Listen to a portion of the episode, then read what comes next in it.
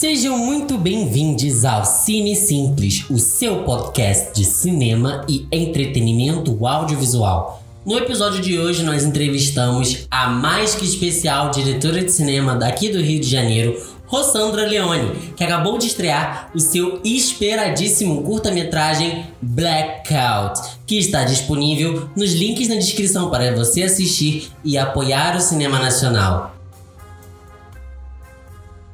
Oi, Rossandra, muito obrigado por aceitar o convite. Seja bem-vinda ao Cine Simples. Oi, oi, gente, muito obrigada. Fico muito feliz de ser convidada para falar um pouco mais de Blackout. E, e eu quero aproveitar para te parabenizar sobre Blackout. É um filme que eu, assim como grande parte das pessoas que eu conheço, tanto do cinema UF como do circuito mais aqui do Rio, estavam muito empolgadas para assistir o seu trabalho desde as primeiras estilos e tem sido muito lindo e foi muito bom ver o seu trabalho. Parabéns, seja bem-vinda. O seu filme Blackout, ele inicialmente ele é um projeto diretamente relacionado ao edital Lab Curta de audiovisual de regiões periféricas aqui do estado do Rio de Janeiro, de algumas cidades, né, assim, fora do eixo mesmo, estão aqui no estado.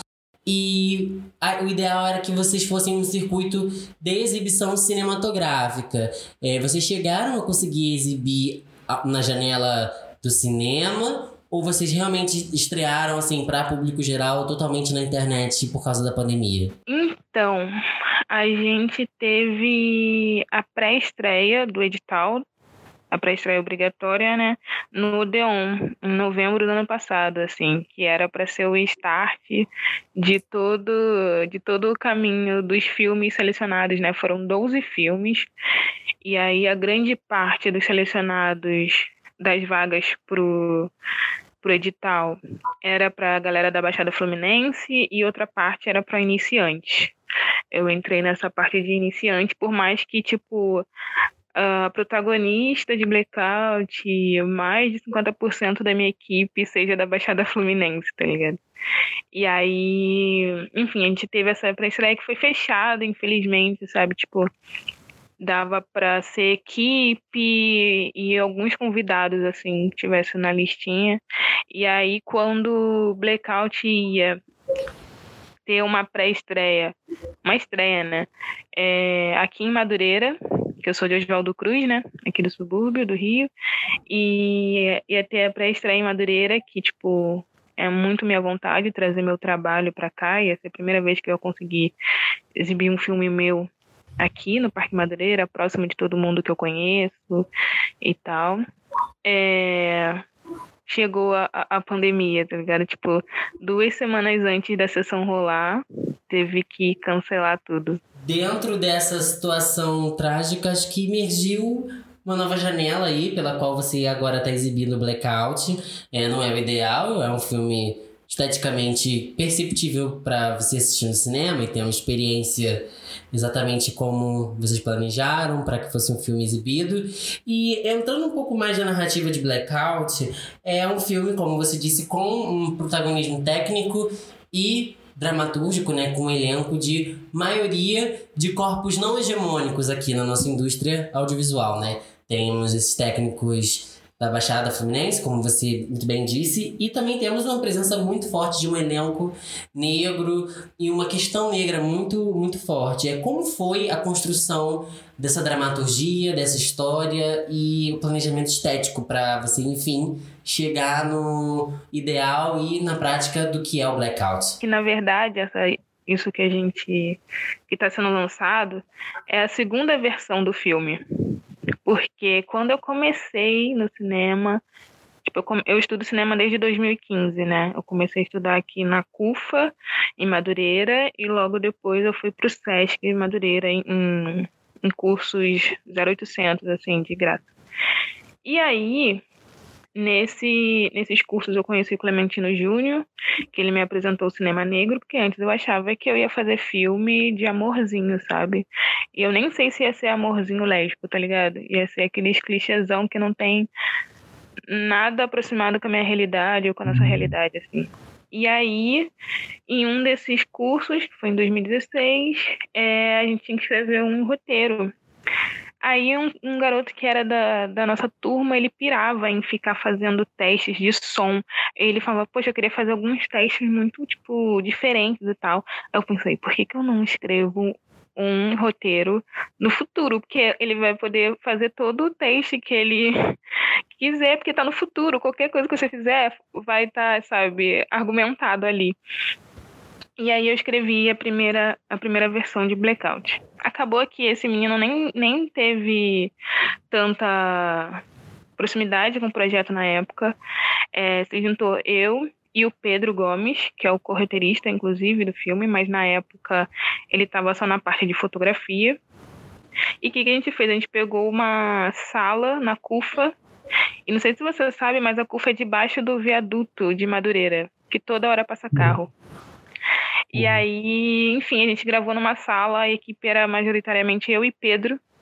E a gente não tinha grana, a gente não tinha nada, nada, nada, nada, nada que você pode imaginar, tá ligado? E a gente gravou, tipo, e era a mesma espinha dorsal que é blackout hoje em dia, era antes, só que a gente viu e falou, pô, precisava de mais cuidado, né? Mais carinho e tal, vamos, mais carinho, mais recurso porque cuidado a gente até tem, né? E aí a gente deixou esse filme só para apresentação do TCC e engavetou, assim. A gente tem guardado a versão de 2016, mas engavetou. E aí eu fui fazendo outras coisas da vida, entrei na UF, também fui produzindo outras coisas. Até chegou o Lab Curta, a gente escreveu o projeto e colocou o projeto. E aí, é, a ideia sempre foi é, colocar um protagonismo negro que fugisse dos estereótipos, né? De tipo assim, de, de morrer no final e tal. Tanto que eu quis botar muito para é, evidente que a protagonista ela faz as coisas com a inteligência dela, tá ligado? Porque isso também é, é tirado da gente, tipo, nossa humanidade, tá ligado? E ah, só força braçal, sabe? Pensando a estética, a gente queria fazer. Eu comecei a pensar e troquei com a equipe de ser futurista, mas de não sair do pezinho da realidade. Da realidade que eu digo assim, do presente. É, isso vem no roteiro, já essa ideia de tipo você vê o filme e você consegue pensar, nossa, isso tá acontecendo agora, sabe? Isso aconteceu ontem e tal, isso aconteceu há, sei lá, 10 anos atrás, eu conheço mais ou menos essa uma história parecida ou aconteceu comigo, ou eu conheço esse lugar, sabe? Então, nada tipo tinha que ser, sei lá, com carro voador. Não, não era uma parada que eu queria que acontecesse. Então, era sempre pensando no que a gente tinha para fazer acontecer.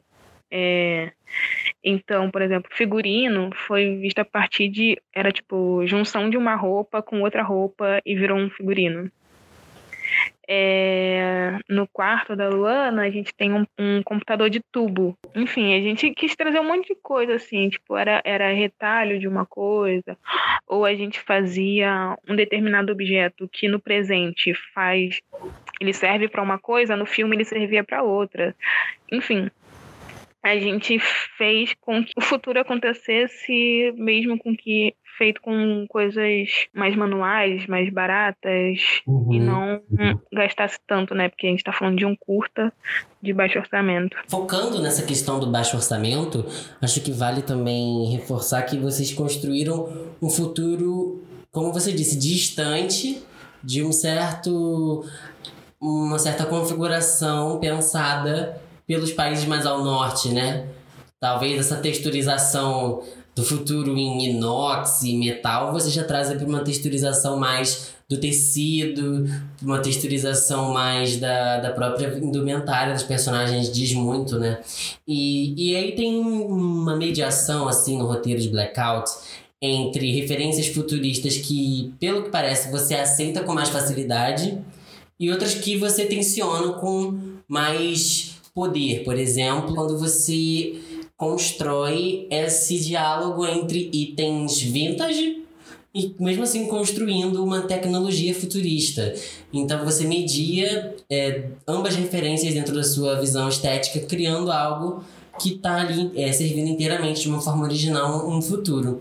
Sobre a sua, a sua escrita a respeito do futuro, ficou muito na minha cabeça, talvez pelas próprias interferências de som, você propõe não só uma escrita de um afrofuturismo dentro do Rio de Janeiro, como talvez você aceite, inclusive, algumas mensagens e rituais do funk como um elemento futurista também, você abraçando isso, criando um certo, uma certa questão autoral aí. Eu cheguei até a pensar assim num nome bizarro para entender o que, que eu tava imaginando e eu cheguei à conclusão que talvez seja um, um funk futurismo, né? Seja não só mais o campo do discurso cultural contra o racismo no Brasil, mas se tornando uma manifestação, uma performance muito mais de enfrentamento pelo intelecto, né? Que é o mote central de Blackout, né? Até quando os brancos vão achar que são mais inteligentes do que a memória e o poder de pertencimento do povo negro e esse embate dentro de um futurismo que você aceita, né?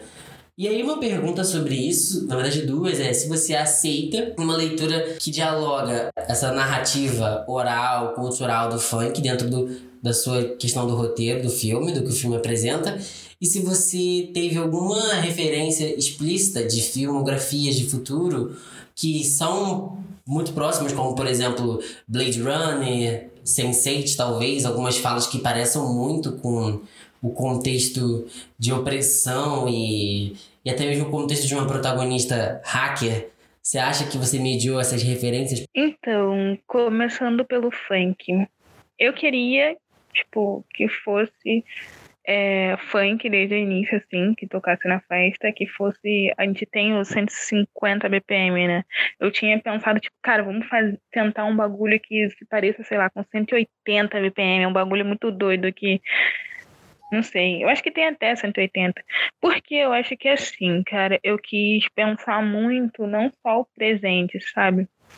Mas o passado que veio antes e, e o que está inserido na nossa cultura. Então, assim, o funk é uma parada muito importante, sabe? Não tem mais como, tipo, discutir se é a cultura ou não. O bagulho é nosso, então. Porque tem um grande debate também, que a gente sabe que, tipo, a elite, a branquitude, quer apontar o que é arte, o que é cultura e o que não é, tá ligado?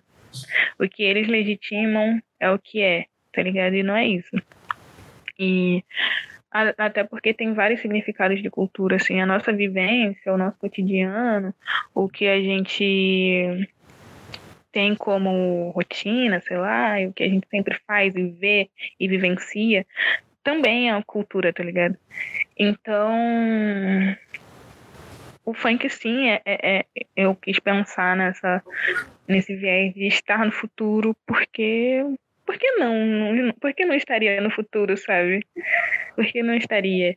E, e é parte é, da cultura negra, sabe? Então era importante estar tá, tá no filme. Eu sou, eu estudo cinema e faço cinema, mas eu não sou uma pessoa cinéfila.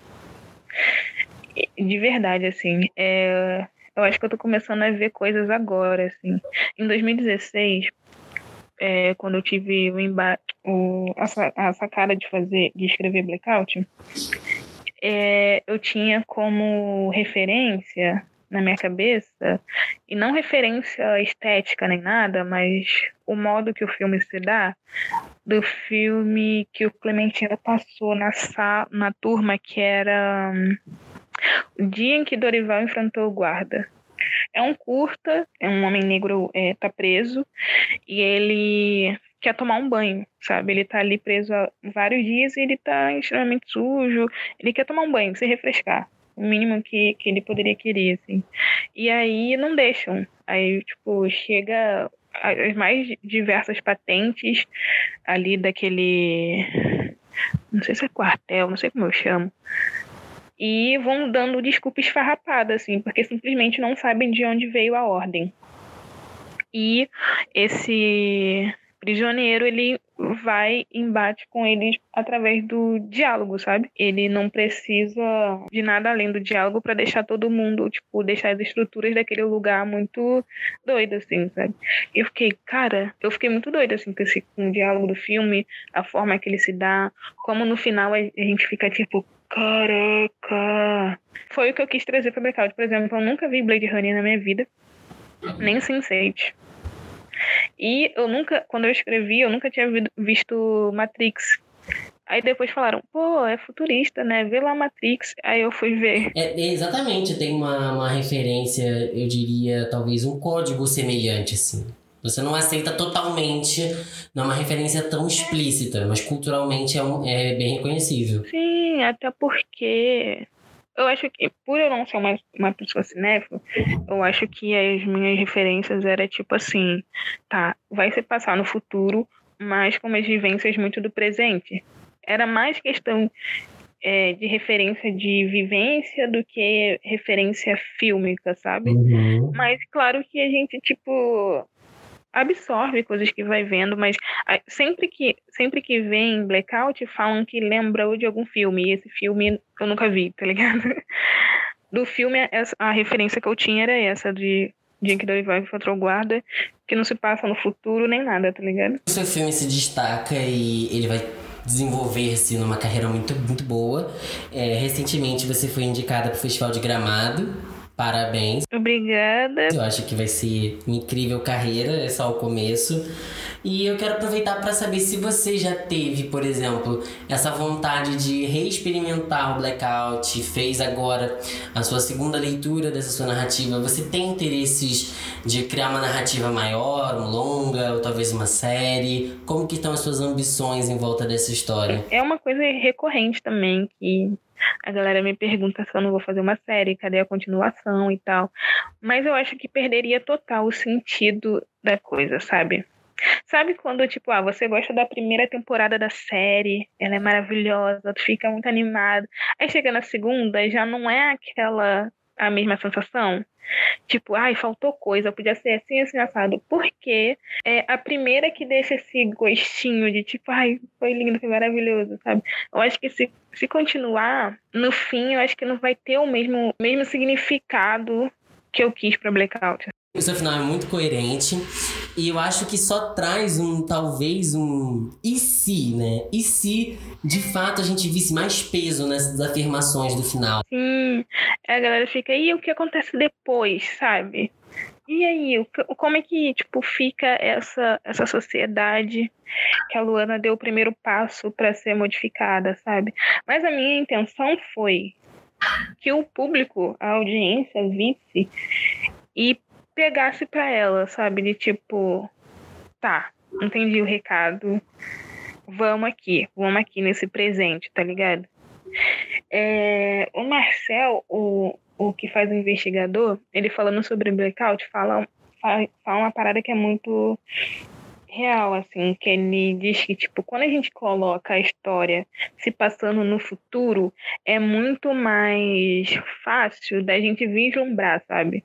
É difícil a gente. É, não é tão difícil, sabe? Quando a gente vive o bagulho, a gente vê, mas, tipo, para um público em geral.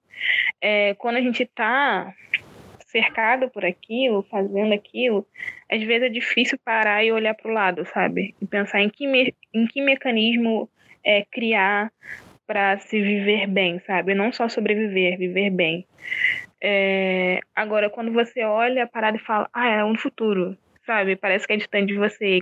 E, a, e o filme traz isso, traz essa mensagem de tipo, não é tão distante dá para você fazer no presente, sabe? Para a construção do filme, como que foi selecionar as locações, assim, os espaços onde vocês filmariam cada sequência? Eu tinha que na minha mente que a, o quarto da Luana tinha que ser pequeno e colorido, assim como é, as fotos estilos que saíram da festa e tal, da cena da festa, é todo colorido. Então eu gostaria de ter sempre o filme dividindo em colorido e tudo branco.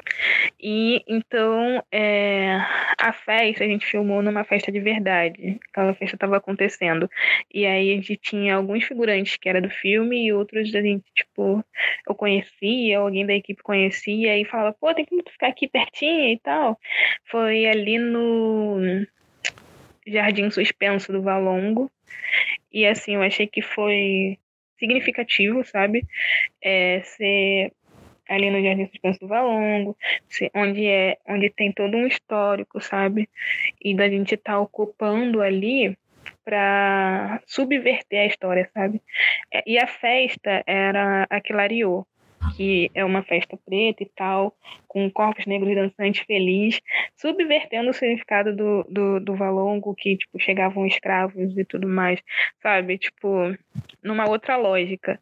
E, e casou, simplesmente casou. Não era, tipo, a, a nossa ideia era fazer sempre ali, sabe? A gente queria uma festa já pronta por conta disso, baixo orçamento e tal. E rolou de ser essa e perfeito, sabe? Deu uma camada de significado ótima. E o, o quarto da Luana, a gente conseguiu. Eu fiz alguns filmes no, na comunidade Parque da Cidade, no, ali na Gávea. Então eu conheço uma galera de lá, eles são, os moradores são ótimos, assim, e um deles abriu a, a casa dele pra gente fazer uma noturna na casa dele, assim, no quarto dele. Ele saiu do quarto dele, foi para a sala, o Flávio David. Sobre onde se passa um interrogatório, era isso, sabe? A ideia era que fosse tudo é, branco, sabe? Dando também mais uma camada de significado. Que o que distou ali é a Luana. Totalmente significativo, um foco no monólogo, um foco no diálogo são muito, muito poderosos e causam um efeito de suspensão, mas ao mesmo tempo um efeito de transformação que dá ao roteiro uma próxima etapa, né, um próximo ato. Isso fica muito bom, eu acho que para quem assiste vai entender muito bem que essa sua escolha estética de transformação, ela faz todo sentido, ela é abrupta e ela tem que ser assim, porque tornou-se um manifesto do filme e o, o, seu relato sobre as locações, eu acho que efetiva isso, né? Até mesmo no, no modo de encontrar locação, você usa uma abordagem diferente.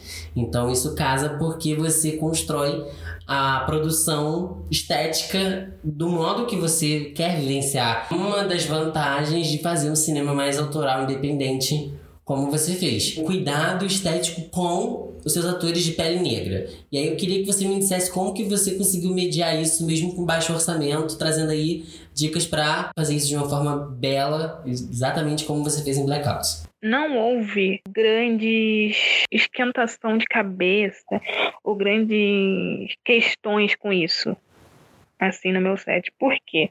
O que é algo é, importante de falar. Porque a minha equipe era formada por pessoas negras, tanto na frente quanto atrás das câmeras. Então já se tem um, um, um, um olhar, uma sensibilidade é, diferente, sabe?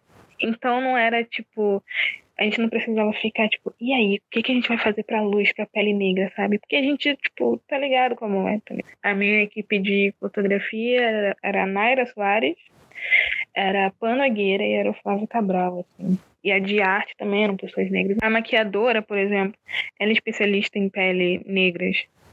Então, não, a, por exemplo, a pele da, da atriz não ficava cinza, porque havia um cuidado, é um trabalho para aquilo, sabe? E é, a fotografia é a mesma coisa, não precisava a gente ficar tendo que pontuar o tempo inteiro, porque as pessoas estavam ali pelo projeto, pelo protagonismo, porque topou o, o, o filme, gostou do filme, gostou da mensagem, já sabia quais seriam os enfrentamentos. Esse é o nosso objetivo, é subverter esse olhar é, viciado, né? Que é iluminação só para peles brancas, maquiagem, a atriz. É, já trabalhei com várias atrizes com, com, com, experiência de falar, pô, que bom de eu estar tá aqui, de ser uma maquiadora que que entende da minha pele, é, que eu não vou ter que ir no, no banheiro assim que eu sair daqui e limpar meu rosto um pouco porque vai estar tá cinza, sabe?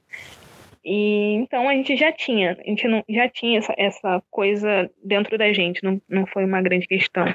Parabéns de verdade. Relatos como o seu, relatos positivos, que deixam a gente mais otimista de acompanhar a arte e cinema independente mesmo no meio do caos que a gente está vivendo. Se deu um jeito aí de trazer ao mundo, a nossos olhares, esse filme. Ai, muito obrigada, Iago, de verdade.